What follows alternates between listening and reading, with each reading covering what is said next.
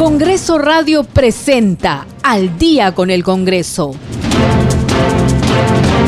Una síntesis informativa del trabajo legislativo de representación y fiscalización del Parlamento Nacional. Una producción de la Oficina de Comunicaciones del Congreso de la República.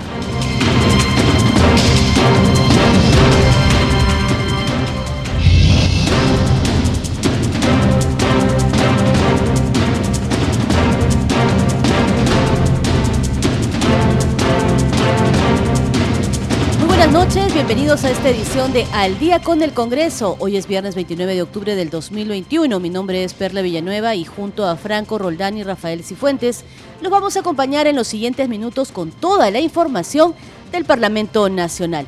Estos son nuestros titulares. La presidenta del Congreso, Mari Carmen Alba, anunció en la provincia de Contumasá, en Cajamarca, la reactivación de la carretera Chilete-Contumasá-Cascas-Chicama. Alba Prieto le entregó al alcalde de Contumasá, Oscar Suárez Aguilar, la resolución directoral del Ministerio de Transportes y Comunicaciones que anuncia la puesta en marcha del estudio de preinversión para la elaboración del proyecto mejoramiento de dicha carretera, la cual beneficiará a los pobladores de Cajamarca y La Libertad. La titular del Parlamento estuvo acompañada de una comitiva de congresistas que participaron en el pleno descentralizado que se realizó en la víspera en Cajamarca y con el fin de seguir atendiendo la problemática de autoridades y pobladores de la región Cajamarca, tres comisiones sesionaron en esta ciudad. La Comisión de Defensa Nacional para abordar la problemática de la inseguridad ciudadana, la Comisión de Descentralización y la Comisión Especial Multipartidaria de Protección a la Infancia en el contexto de la emergencia sanitaria. La titular del Parlamento, Mari Carmen Alba, destacó que en el Pleno descentralizado en la región Cajamarca se aprobaron ocho iniciativas de impacto regional y nacional.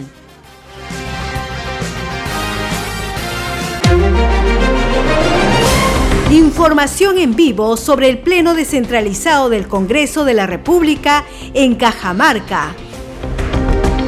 Y el Congreso de la República sigue trabajando en la región Cajamarca, desde la provincia de Contumasá. En esa región, la presidenta del Congreso, Mari Carmen Alba Prieto, anunció que se reactivará la obra de la carretera Chilete-Contumasá-Cascas-Chicama el anuncio lo hizo el alcalde de Contumasá, Oscar Suárez Aguilar, durante su visita a esta provincia de Cajamarca.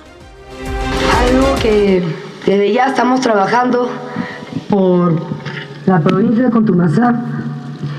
Sabíamos que era una necesidad y hemos tenido la oportunidad de hablar con el ministro de Transportes, así que quiero entregarle al alcalde de Contumasá la resolución directoral número 2124 2021 MTC slash 20 del mes de octubre por el cual ya se habilita que se dará presupuesto para la ansiada carretera Cotomazá, Cascas. Bravo. Cascas. y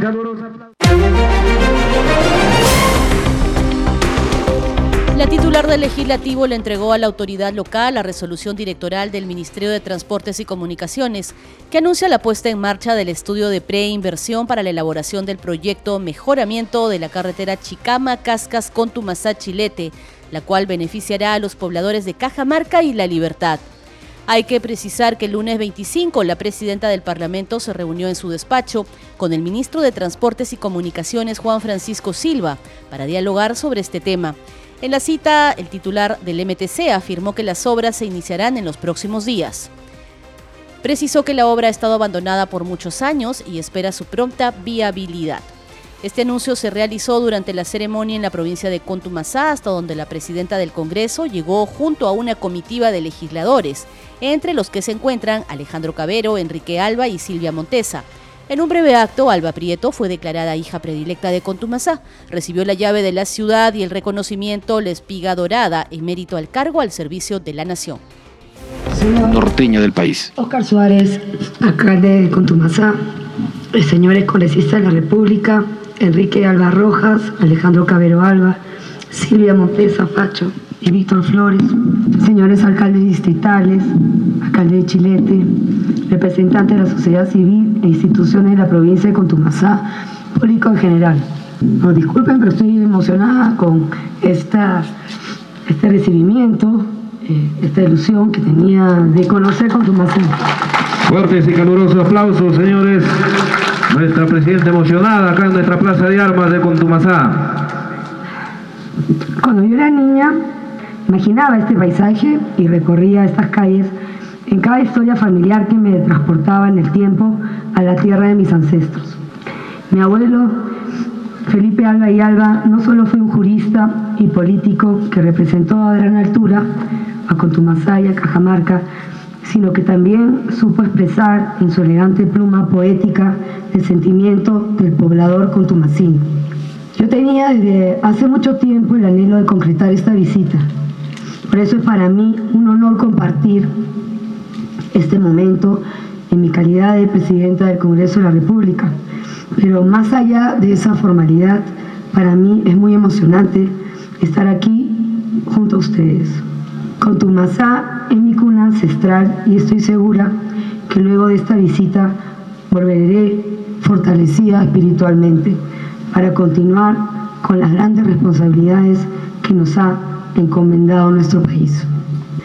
Como ustedes saben, yo tengo una herencia política y un legado vinculado a mi apellido Alba.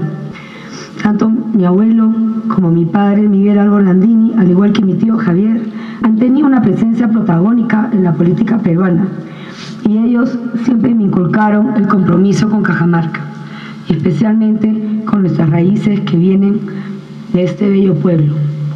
En el recuerdo de ellos seguiré trabajando para estar a la altura de su legado y de lo que siempre representaron la política decente y limpia, seguiremos inculcando en cada acto que realicemos para seguir incentivando a los jóvenes para que participen en la política local y nacional. Yo quiero agradecer a los congresistas que me han acompañado y sobre todo que esto en el Congreso surgió eh, de poder venir aquí, primero de hacer una sesión descentralizada, la primera, un pleno descentralizado en Cajamarca, que culminamos el día de ayer, y ha sido todo un éxito y conversando con dos de mis congresistas familiares que han venido aquí conmigo, Enrique Alba y Alejandro Cabello Alba, dijimos, tenemos que ir a Cotumazá, porque los tres somos Alba y no conocemos Cotumazá.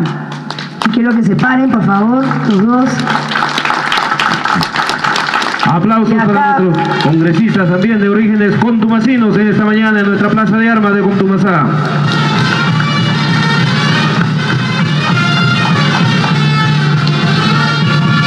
no podíamos dejar de venir si veníamos a Cajamarca además. Y los tres conversando teníamos la misma ilusión de siempre escuchar hablar de Contumazá y no haber tenido la oportunidad de venir. Y además, eh, nosotros somos, todos los Alba acá, somos parientes. Mi padre fue Felipe Alba y Alba. Aquí eh, Octavio y Alba y Alba, de Alejandro. Enrique también. Así que por un alma por el otro, todos somos parientes aquí en esta tierra tan linda. Y además nuestros tatarabuelos fueron los fundadores. Cuando hemos cantado el himno contumacino, nombraron a, mi tatarabuelo. Así que eh, estamos muy contentos de estar aquí. Muchas gracias, la verdad, para nosotros esto es, eh, no es un tema político, es un tema familiar, un tema sentimental, un tema de eh, conocer nuestros orígenes y venir a la tierra que dio vida y que vio nacer a nuestros abuelos, bisabuelos, tatarabuelos. Así que estamos muy contentos de estar aquí. Muchas gracias por la bienvenida. Les reitero mi agradecimiento. Este será un día inolvidable no solamente para mí, sino para todos los albitas que estamos aquí y lo llevaremos siempre en nuestro recuerdo, en nuestro corazón. ¡Que viva con tu masá! ¡Viva! Muchas gracias. Tras culminar la sesión del Pleno descentralizado en Cajamarca, la presidenta del Parlamento, Mari Carmen Alba, indicó que se aprobaron ocho iniciativas legislativas de impacto regional y nacional. Señores congresistas, quiero agradecer el compromiso de la representación parlamentaria en asistir y participar activamente en esta primera sesión descentralizada en el departamento de Cajamarca. con un total de 75 parlamentarios, logrando aprobar ocho iniciativas de impacto regional y nacional. También quiero agradecer al personal administrativo de organización y servicio parlamentario que con su apoyo y compromiso no hubiese sido posible lograr este objetivo. Resalto el compromiso del Congreso en legislar más cerca de nuestro pueblo. La agenda que ha quedado pendiente, que tenemos muchos temas de educación, se verán como primer punto en la próxima sesión. Y el Congreso continúa trabajando en Cajamarca con el fin de seguir conociendo y atendiendo la problemática que viven las autoridades y pobladores de la región Cajamarca.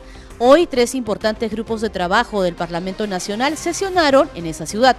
La Comisión de Defensa Nacional, que preside el congresista José William Zapata, realizó su primera sesión descentralizada en esta ciudad. El invitado, entre otros, fue el general Luis Fernando Cacho Roncal, jefe del Frente Policial de Cajamarca, quien acudió a esa comisión para informar sobre la problemática de la inseguridad ciudadana en la región. De igual forma, la Comisión de Descentralización, Regionalización, Gobiernos Locales y Modernización de la Gestión del Estado, que preside la congresista Norma Yarro, desarrolló la tercera audiencia descentralizada de trabajo Prioridades para el Desarrollo Económico de la región Cajamarca. Entiendo el sentimiento de muchas regiones, de muchas autoridades los que estamos acá en la mesa entendemos y queremos romper esa distancia. El alcalde lo ha dicho, dejémonos de colores políticos. No estamos para discutir, para pelear.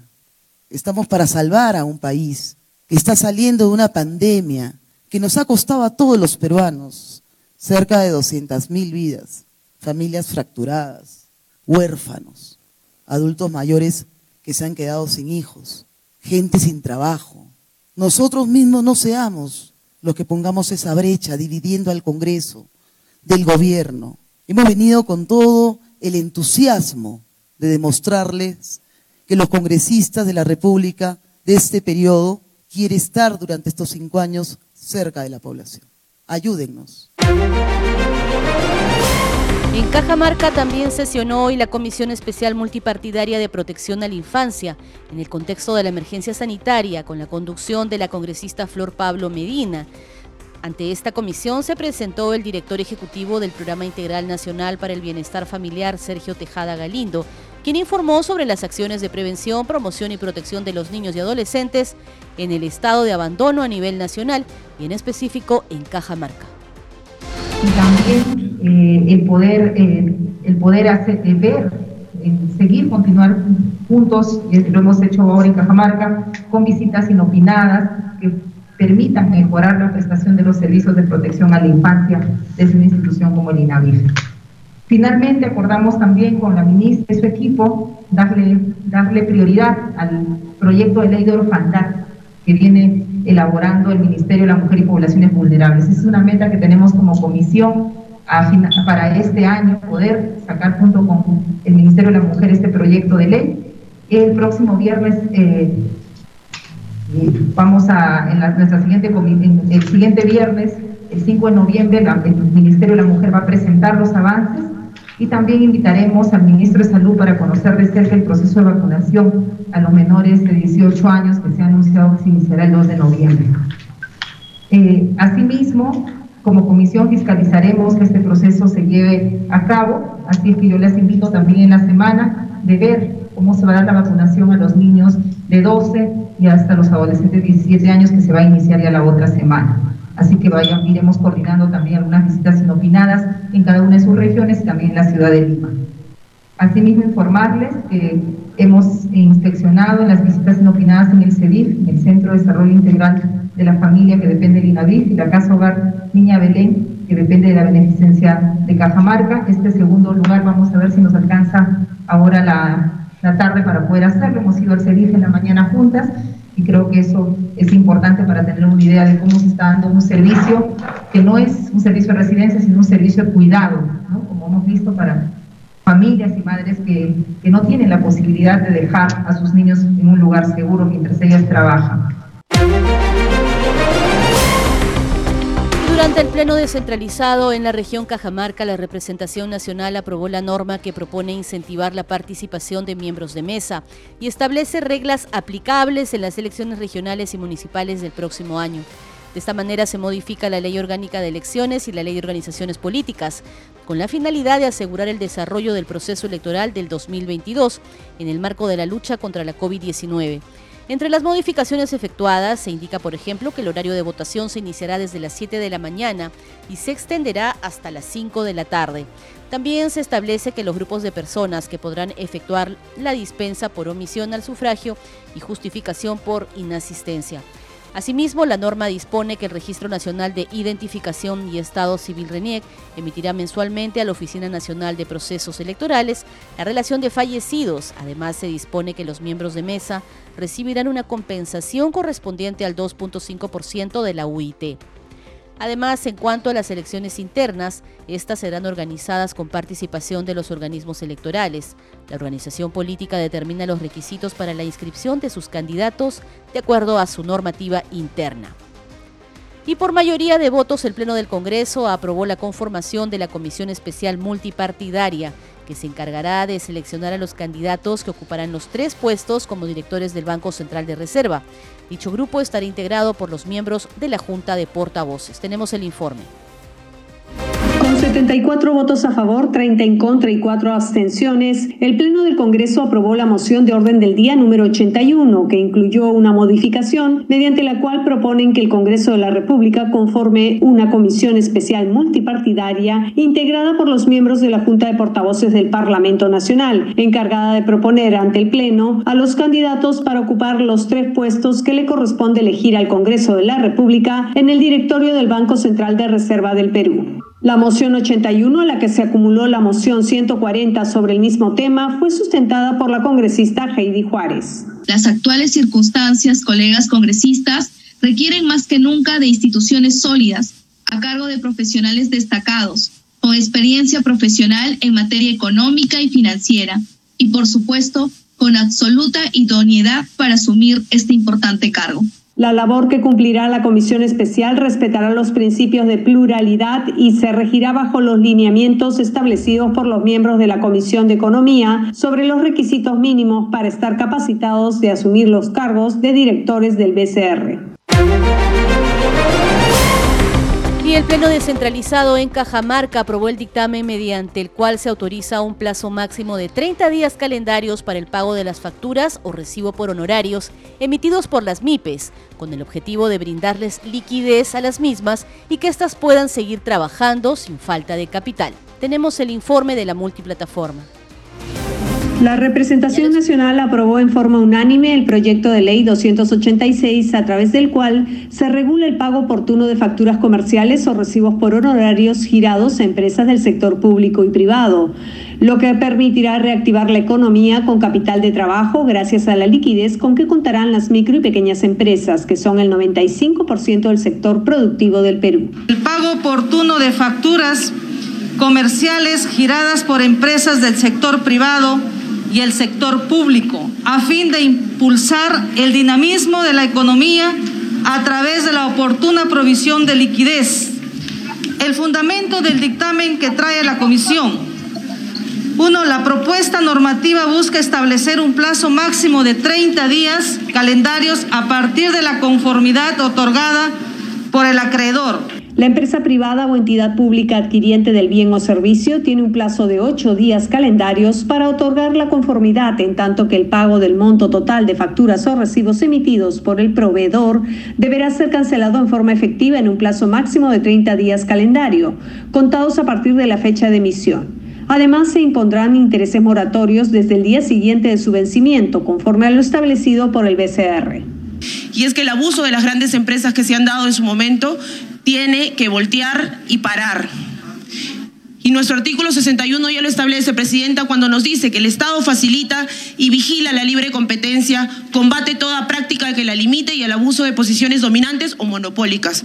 Cuando nos digan que el sistema eh, capitalista o como quieran llamarlo no funciona, es mentira. Lo que no ha funcionado es que las autoridades no han sabido distribuirle a las personas que más necesitan toda la riqueza que vienen generando. y el motor de la economía, Presidenta, son las MIPES. Las disposiciones aprobadas sobre contrataciones estatales son aplicables siempre que sean más favorables para las MIPES o proveedores del Estado en general.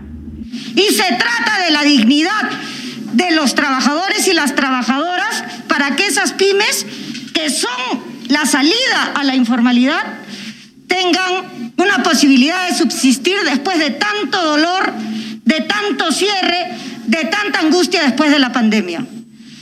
Algunas precisiones fueron establecidas a sugerencia de la congresista Patricia Juárez, que fueron acogidas por la presidenta de la Comisión de Economía, Silvia Montesa, y por el autor del proyecto de ley, Carlos Anderson, quien resaltó la difícil situación que atraviesan las MIPES, razón por la cual consideró necesario dotarlas de un poder de negociación para tener un balance equilibrado.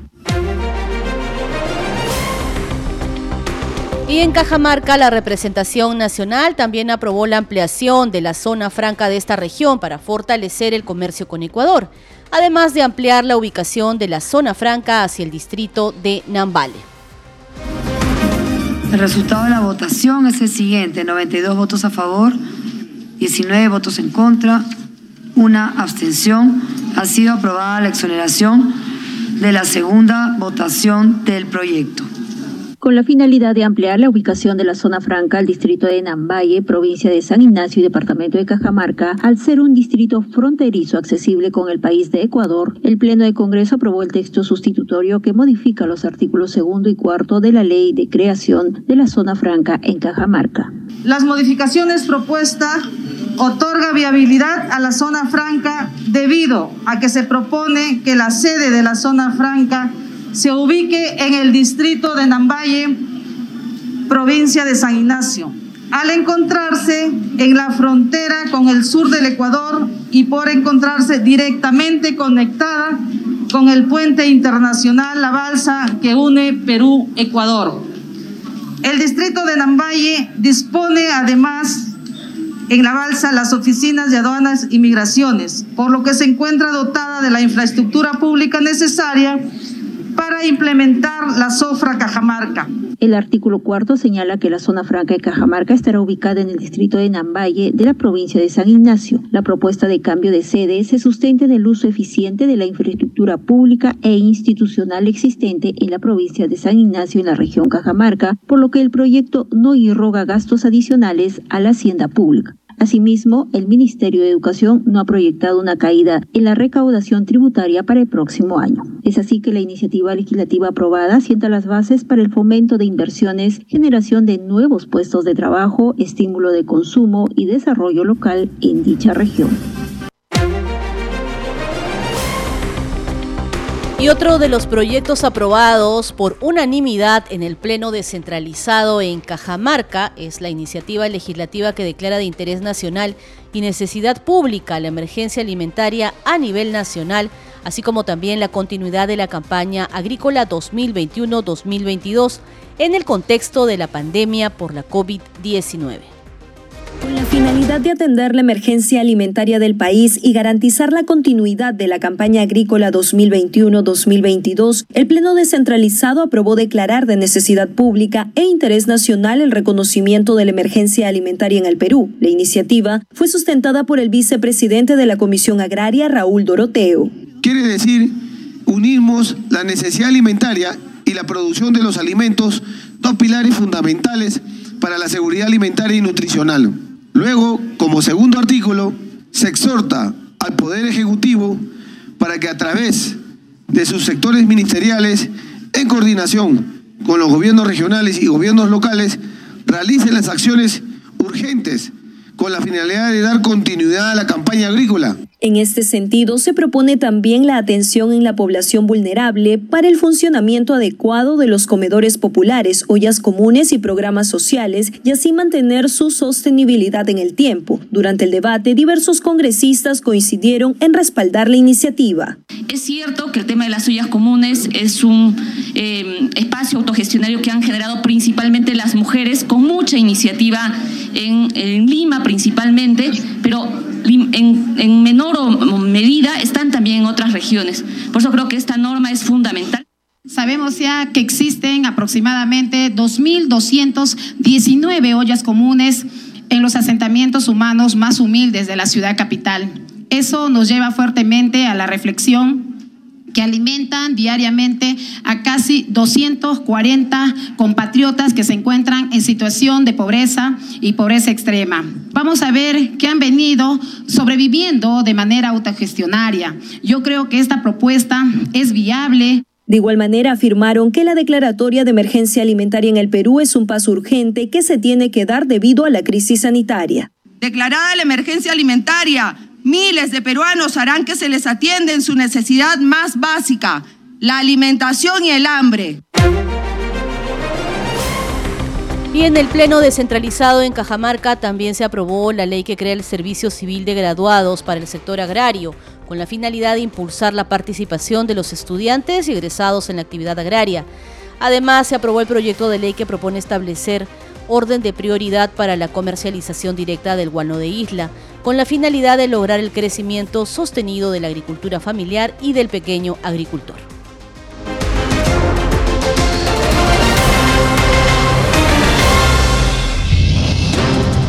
Usted está escuchando Al día con el Congreso. Vamos a una pausa y ya regresamos con más información. Volvemos.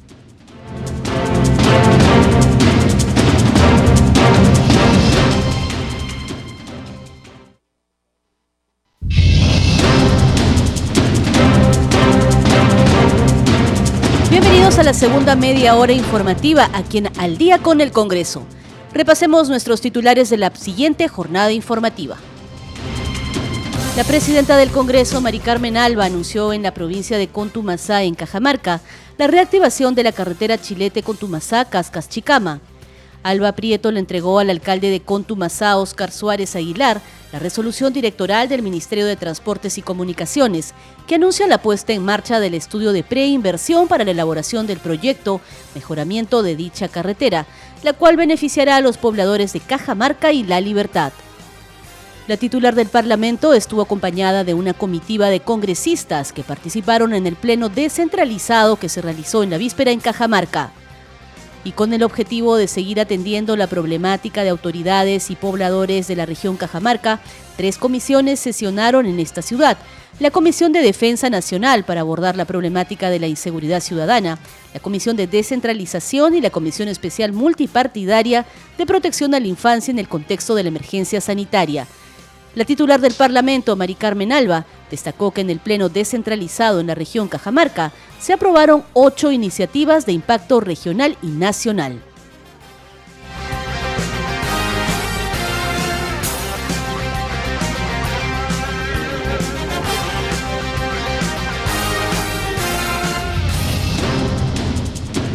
Usted está escuchando Al día con el Congreso. Y ante la Comisión de Presupuesto y Cuenta General de la República, gobiernos regionales demandaron mayores recursos para el próximo año. Fue durante la decimosexta sesión extraordinaria de este grupo de trabajo donde fueron expuestos los presupuestos de apertura para el año fiscal 2022 de los gobiernos regionales de Huánuco, Madre de Dios, Apurímac, Loreto, Amazonas y Pasco. Los representantes regionales coincidieron en que sus gobiernos darán prioridad en la disposición de recursos a los sectores de salud, educación y a los que dinamicen sus economías. El gobernador regional de Huánuco, Juan Manuel Alvarado Cornelo, señaló que el presupuesto asignado de 1.355 millones de soles, pese a que es mayor en un 9.9% en relación con el 2021, requiere de mayores recursos para el 2022. Y por su parte, el gobernador regional de Amazonas, Oscar Ramiro Altamirano Quispe, sustentó el presupuesto asignado a su región para el próximo año. En mi exposición se va a centrar netamente en los siguientes puntos. Primero, ejecución del presupuesto 2020. Segundo, avance en la ejecución del presupuesto 2021. Tercero, presupuesto asignado para el año 2022.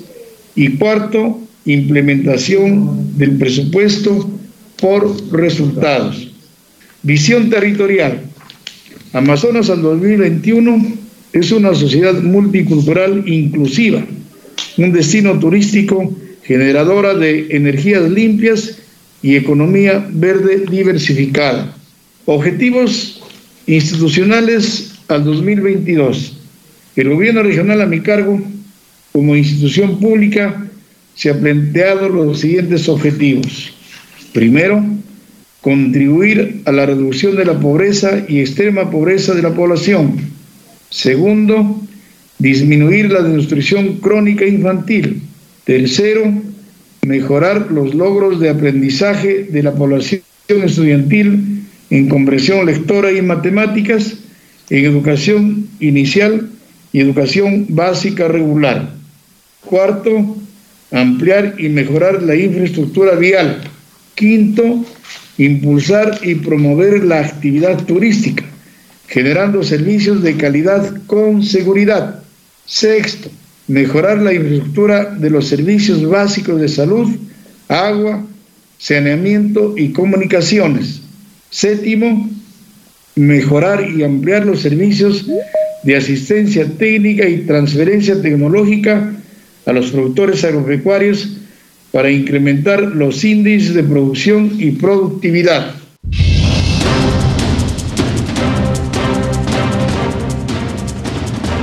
Usted está escuchando Al día con el Congreso. Y a esta hora estamos acompañados del parlamentario andino Gustavo Pacheco, porque él acaba de regresar de Colombia, donde sus pares de la comunidad andina han suscrito el Pacto Subregional para la Defensa de la Naturaleza a nivel de la comunidad andina. ¿No es cierto, congresista? ¿Cómo está? Buenas noches, gracias por estar con nosotros. Un honor, Perla, a las órdenes. Bien, congresista, queríamos un poco que nos explicara para nuestros oyentes cuál ha sido el balance de la labor que se ha realizado. Ustedes están llegando de esta reunión de la comunidad andina, de todos los parlamentarios andinos en Colombia, ¿no? Y bueno, una, una noticia es que se ha aprobado el Pacto Subregional para la Defensa de la Naturaleza. ¿Qué implicancias tiene esta norma aprobada? Nosotros en el Parlamento andino tenemos cinco comisiones ordinarias y dos comisiones extraordinarias. Luego viene la plenaria. Y en esta plenaria se ha aprobado una norma comunitaria vinculada al Pacto Verde, a la comunión con la naturaleza como hacían nuestros incas y nuestros pre-incas. La idea es que repercuta para beneficio de las comunidades y los pueblos originarios, fundamentalmente, el respeto y la coexistencia con la madre naturaleza, con la madre tierra, con la Pachamama. Y en ese camino, todos por unanimidad hemos aprobado el respeto, en la eliminación de la emisión de, carbono al aire, la em, compatibilización de la COP26 en Glasgow y mirar con optimismo el futuro, entendiendo que solo tenemos una casa un solo planeta. ¿De qué manera, parlamentario, esto va a ayudar, por ejemplo, a las comunidades campesinas de, los países de toda la comunidad andina? Primero, respetando, respetando el marco normativo. Segundo, armonizando leyes que vayan en función en cada país de los cinco países, los 130 millones de habitantes. Y en tercer lugar, ya poniendo cada país políticas públicas. Se conoce a este pacto como el Pacto Verde Andino, que va a suponer que los, que los gobiernos en los respectivos países tengan en cuenta o, se aplique una cierta normativa para la defensa del medio ambiente. Primero, en consonancia con eh, eh, COP26, tenemos que ir hacia eh, la reglamentación, armonización legislativa que cada Congreso, incluido el peruano, tiene que legislar en armonía con el marco normativo que nosotros aprobamos. En segundo lugar, políticas públicas de los poderes ejecutivos. Y lo, digamos que lo novedoso de, esto es que se va a tener en cuenta en estas políticas, bueno, así, lo, así dice la norma aprobada, eh, según tengo entendido, todo lo que piensan estas comunidades eh, de sus antepasados, sus costumbres ancestrales, y todo lo que, el, el, respeto que estos le tienen a la tierra, por ejemplo, ¿no? Bueno, en eso ha caminado mucho Bolivia ha avanzado mucho Ecuador. Perú, eh, Chile, Colombia tienen que caminar en ese mismo sentido. Nuestra comunión con la tierra, y lo digo como puneño, yo soy del lago Titicaca, y entiendo cómo eh, influye en nosotros el altiplano, la cosmogonía, la cosmovisión, la Pachamama, y cómo nosotros tenemos un lago sagrado de los incas, a cual veneramos porque gracias a ese espejo de agua nosotros tenemos oxígeno en el altiplano. Si no hubiese ese lago y el conjunto de lagunas de la olla hidrográfica del Titicaca, la vida sería mm, difícil, mucho más difícil. Coexistir con la naturaleza, con el curso de los ríos, con el respeto a los mares, el respeto a los lagos, a los bosques, a la Amazonía, a las cumbres nevadas, va a permitir que el hombre siga habitando el planeta. Nosotros, los 130 millones de habitantes, debemos respetar desde los pueblos originarios, las comunidades campesinas, los centros poblados, desde los distritos más hondos, más profundos, el respeto a la coexistencia pacífica con la naturaleza. La idiosincrasia, ¿no? La idiosincrasia de estas comunidades. Bueno, eh, se festeja la tierra, se festeja el sol, se festeja la cosecha, se festeja la siembra. Y muchas veces desde la cultura occidental esto se ha visto como una situación al margen de la cultura occidental y al margen de las creencias religiosas. Sin embargo, llevamos 5.000 años de vida. Esto es un llamado, una invocación para que en las políticas públicas que ejecuten los gobiernos, incluido el nuestro, pues tengan en cuenta el cuidado del medio ambiente, teniendo sabiendo que ahora atravesamos en, todo este contexto de contaminación, del calentamiento global, la erosión de los suelos y bueno, etcétera, ¿no? Que estamos perdiendo los ecosistemas y, y, la biodiversidad. Los estados tienen que ser vigilantes, cuidadosos de la pretensión de los pueblos. Es perfectamente armoniosa la explotación de las minas con el cuidado de la tierra. Agua y mina es posible en la medida que los estados estén atentos. Las contaminaciones, los relaves mineros, contaminan las aguas del lago sagrado de los Incas, el lago Titicaca. Tenemos en los Andes, en el altiplano, cantidad de explotaciones mineras, polimetálicas, y sin embargo los relaves vienen por los ríos y desembocan en la olla hidrográfica del lago Titicaca. Todo eso, así como ello en el Amazonas, así como ello en el Pacífico, las tres cuencas, las tres ollas hidrográficas se están contaminando. Basta ya. Congresista, para ir terminando, eh, y bueno, gracias por hacernos este balance de lo que ha significado. Hay más temas, solamente hemos hablado de un tema. Así es, lo que ha sido este, este encuentro ¿no? de los parlamentarios en, en, Colombia, de los parlamentarios andinos en Colombia. Recuérdenos, por favor, para nuestra, nuestra comunidad de oyentes, ¿Por qué es importante tener parlamentarios andinos, tener esta comunidad de parlamentarios andinos trabajando por, los países de la comunidad, no valga la redundancia? Bueno, es muy sencillo. Tenemos 5.000 años de historia común. Los incas poblaban Colombia, Ecuador, Perú, Bolivia y Chile. Somos los incas. La comunidad andina es la comunidad inca. Lo que estamos intentando es restaurar nuestra civilización, nuestro imperio, nuestra patria andina.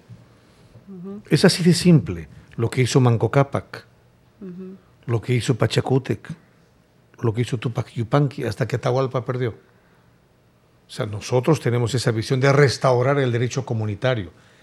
Y por eso estamos organizando un evento los días 9, 10 y 11 de diciembre en Quito, Ecuador. Los invitamos a que cubran el evento sobre derecho comunitario andino. O sea, un solo derecho. Así como la Unión Europea tiene derecho comunitario europeo, un solo derecho, nosotros necesitamos un solo derecho. Soy vicepresidente de la Comisión de Política Exterior y Diplomacia Parlamentaria.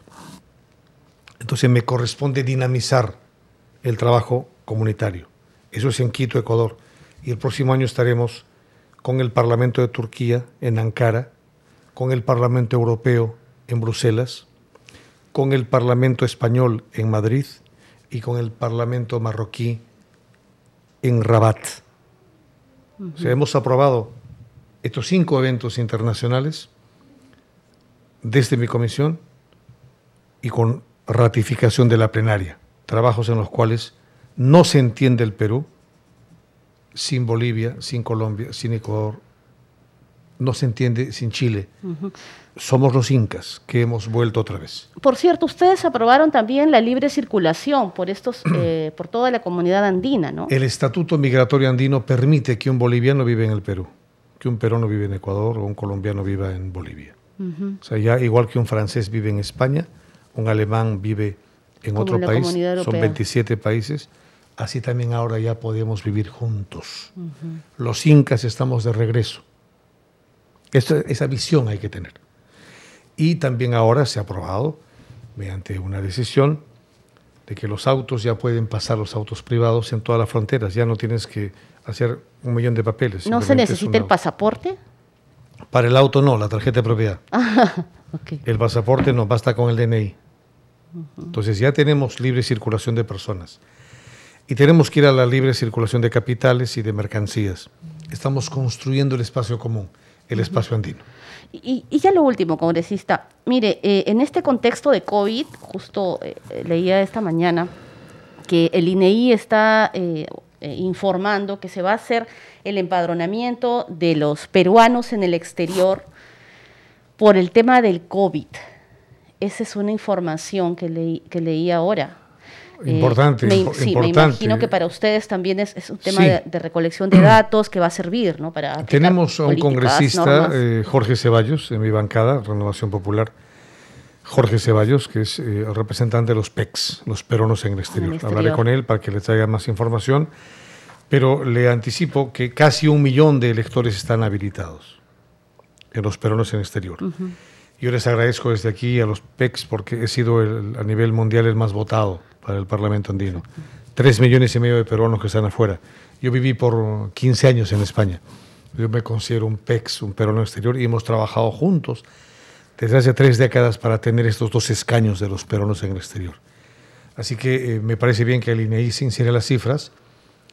Hay 3.000 millones o 3.500 millones de dólares que vienen como remesas cada año. Remesas del exterior. Y eh, reitero, en, todos los continentes están los PECs, por eso cuando fuimos al Mundial de Rusia, las barras de todo el mundo estaban con el Perú. Y en cada continente late nuestro corazón. Como dice ese vals, serás otra vez montaña.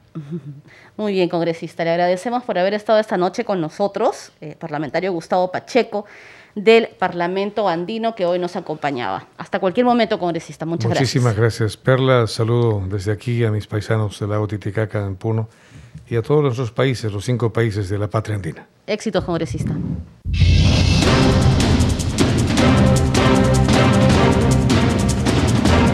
Vamos a continuar con más información. Estamos en al día con el Congreso. Les vamos a contar ahora que parlamentarios de diversas bancadas solicitaron mayor ejecución de obras en sus regiones, a fin de atender el clamor constante de la población que permitirá mejorar la calidad de vida fue durante la primera sesión de la Comisión Especial Multipartidaria de Seguimiento al Proceso de Reconstrucción en las zonas afectadas por el fenómeno del niño costero, que preside el congresista César Revilla Villanueva.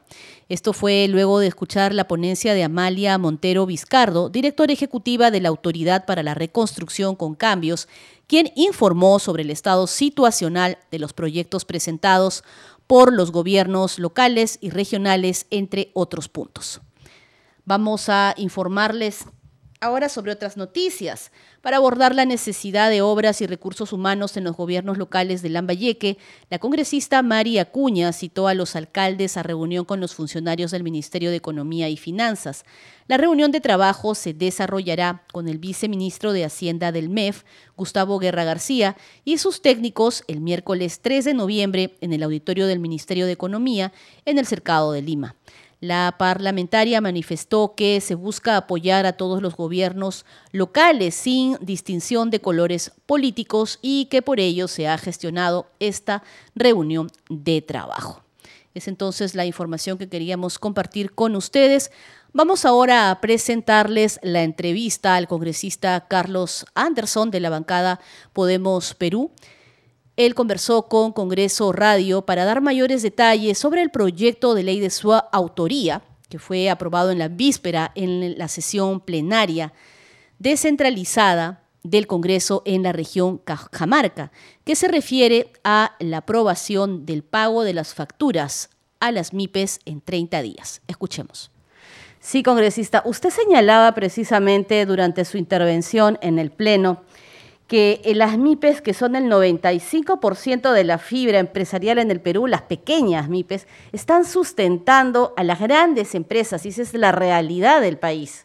Claro, eso se le llama, fíjate, en finanzas se le llama capital de trabajo positivo.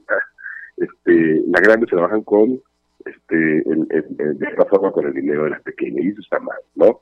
Así que, eh, por suerte, hay que reconocer también que ya un grupo de empresas grandes, ¿no? Este, agrupadas en la CONFIEP y a iniciativa de Comex Perú, eh, habían decidido mutuo propio, por la propia voluntad, este, implementar el pago a MIPES a 30 días.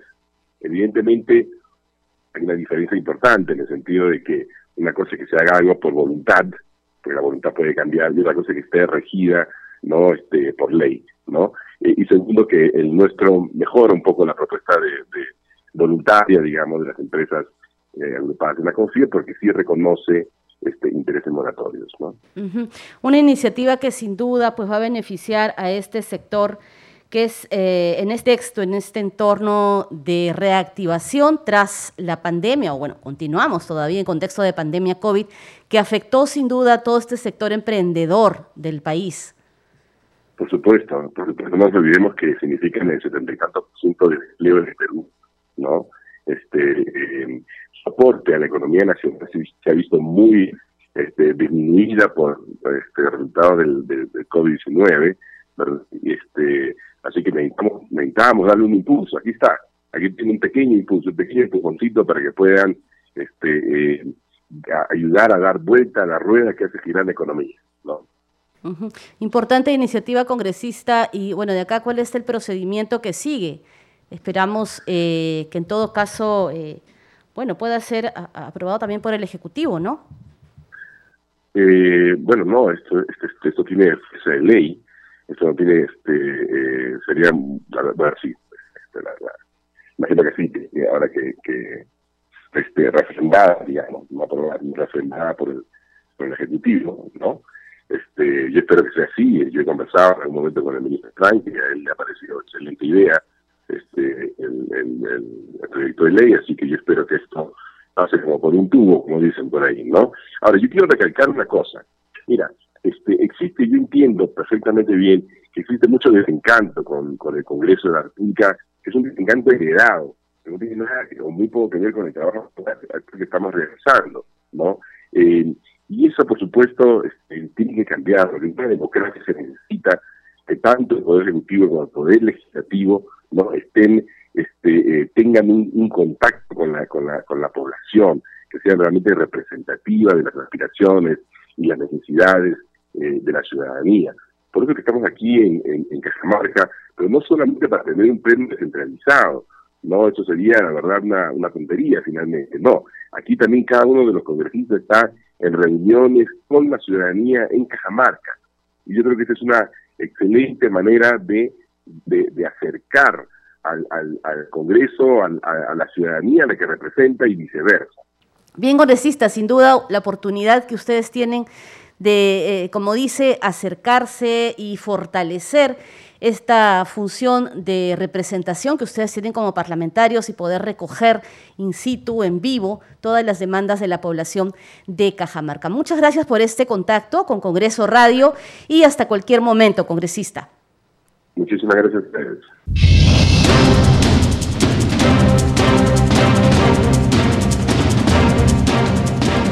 Y antes de despedirnos, vamos a repasar una vez más los titulares de la presente jornada informativa.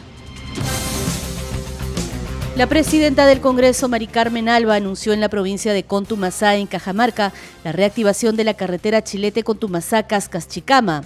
Alba Prieto le entregó al alcalde de Contumasá, Óscar Suárez Aguilar, la resolución directoral del Ministerio de Transportes y Comunicaciones que anuncia la puesta en marcha del estudio de preinversión para la elaboración del proyecto Mejoramiento de dicha carretera la cual beneficiará a los pobladores de Cajamarca y La Libertad. La titular del Parlamento estuvo acompañada de una comitiva de congresistas que participaron en el pleno descentralizado que se realizó en la víspera en Cajamarca. Con el fin de seguir atendiendo la problemática de autoridades y pobladores de la región Cajamarca, tres comisiones sesionaron en esta ciudad. La Comisión de Defensa Nacional para abordar la problemática de la inseguridad ciudadana, la Comisión de Descentralización y la Comisión Especial Multipartidaria de Protección a la Infancia en el contexto de la emergencia sanitaria. La titular del Parlamento, Mari Carmen Alba, destacó que en el Pleno descentralizado en la región Cajamarca se aprobaron ocho iniciativas de impacto regional y nacional. Hasta aquí las noticias en Al día con el Congreso, una producción de la Oficina de Comunicaciones del Congreso de la República. Estuvo con ustedes Perla Villanueva y los controles Franco Roldán y Rafael Cifuentes. Nos reencontramos el día lunes. Buenas noches.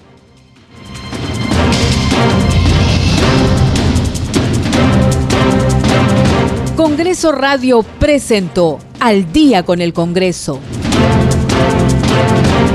Una síntesis informativa del trabajo legislativo de representación y fiscalización del Parlamento Nacional. Una producción de la Oficina de Comunicaciones del Congreso de la República.